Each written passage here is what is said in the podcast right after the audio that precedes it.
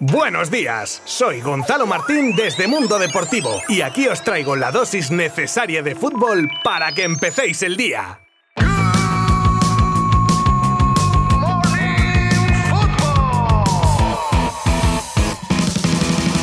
Pues iba a decir bombazo, pero vamos, que yo creo que era crónica de una muerte anunciada como veníamos contando desde hace semanas y vuelve a pasar de nuevo. Entrenador ratificado por la presidencia y a la calle, en este caso era de cajón, ya que hasta el propio Kuman decía esta semana en rueda de prensa que tenía la confianza de la directiva, pero que sabía que lo que mandaba eran los resultados. De tal manera que en un escueto comunicado el club lo hace oficial y agradece los servicios de Ronald que se despedirá hoy mismo de la plantilla. ¡Qué desastre! Es que otra derrota del Barcelona. 20 años hace que no tenía una racha fuera de casa de 5 o más partidos sin ganar y no existe equipo a partir de 3 cuartos de campo. Del portero hasta pasar el medio del campo son más o menos el Barça. Y de ahí a la portería es que parecen cadetes o, peor, mucha falta de efectividad. El rayo que tenía un balón chutaba y provocaba el uy de la grada. Bueno, el uy y el gol que marcaba Falcao que anda que no le venía bien al Barça ahora mismo. El Kun la tuvo, dos fallos claros de goles medio cantados de Dest y Gaby, penalti fallado de Memphis. Había que cambiar la dinámica, que será la tarea principal del nuevo mister que llegue al banquillo culé. Menuda papeleta.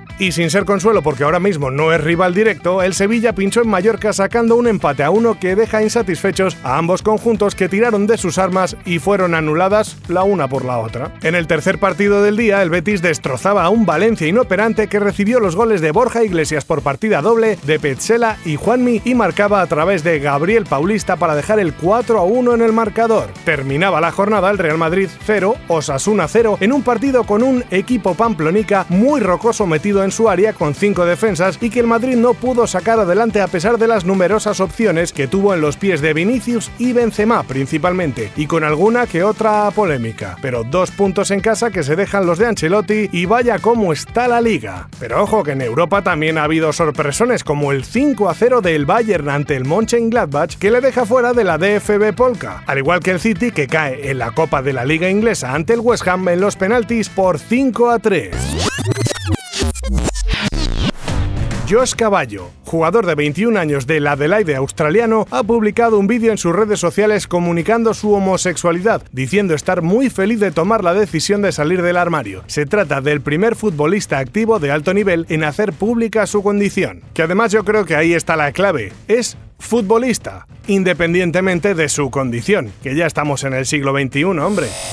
Parece ser que el clásico nos sigue dejando anécdotas curiosas. En este caso se trata de un supuesto enfado dentro de la directiva madridista porque no se está valorando en su justa medida la victoria blanca. Como que entienden que se piensa que el partido lo perdió el Barça y no lo ganó el Madrid. Algo que no entiendo muy bien. Todavía no he oído o escuchado a nadie decir tal cosa. Pero si ellos mismos tienen esa sensación y quieren pensarlo, pues el que se pica, ajos come.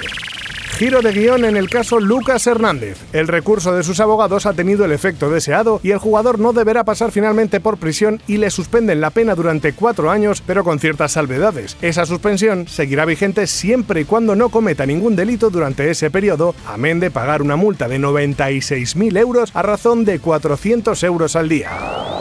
Una cuenta de Twitter que ha adelantado y acertado los resultados de las votaciones al Balón de Oro de años anteriores ha publicado su nueva predicción en la que Lewandowski sería el ganador del premio por delante de Leo Messi y de Karim Benzema. ¿Acertará? ¿No acertará? El 29 de noviembre saldremos de dudas. ¿Os parece una predicción acertada o no? ¿Cuál sería vuestro podio por el Balón de Oro de este año? Si os parece, os leo en redes sociales. El Pitu Abelardo ha sorprendido a propios y extraños con unas declaraciones en las que habla de su relación con Lucas Pérez en su etapa en el Alavés, en la que el delantero chupó pino como un campeón. El Pitu reconoce que no estuvo acertado con Lucas, pero también dice que igual que cree que el jugador tampoco estuvo acertado con él. Y terminamos con noticia llegada desde París, donde Ander Herrera fue asaltado cuando estaba en un semáforo parado al fallarle el cierre centralizado y abordarle robándole la billetera y el teléfono. Cuentan los medios que a modo de chantaje, Espera, espera, que no sé si he leído bien. Sí, sí, parece ser que a modo de chantaje le pidieron al futbolista que les llevara a un lugar concreto a cambio de devolverle sus pertenencias. O sea, te atracan y encima les tienes que hacer de taxista.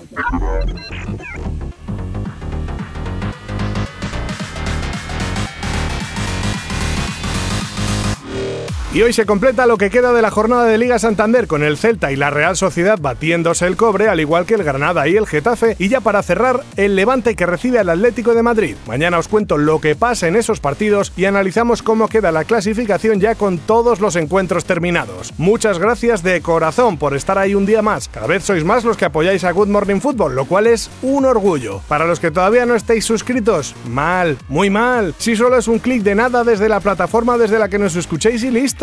Mañana volvemos con mucho más. Y me da a mí que mucho Barça y mucho Kuman. Adiós. Mundo Deportivo te ha ofrecido Good Morning Football, la dosis necesaria de fútbol para comenzar el día.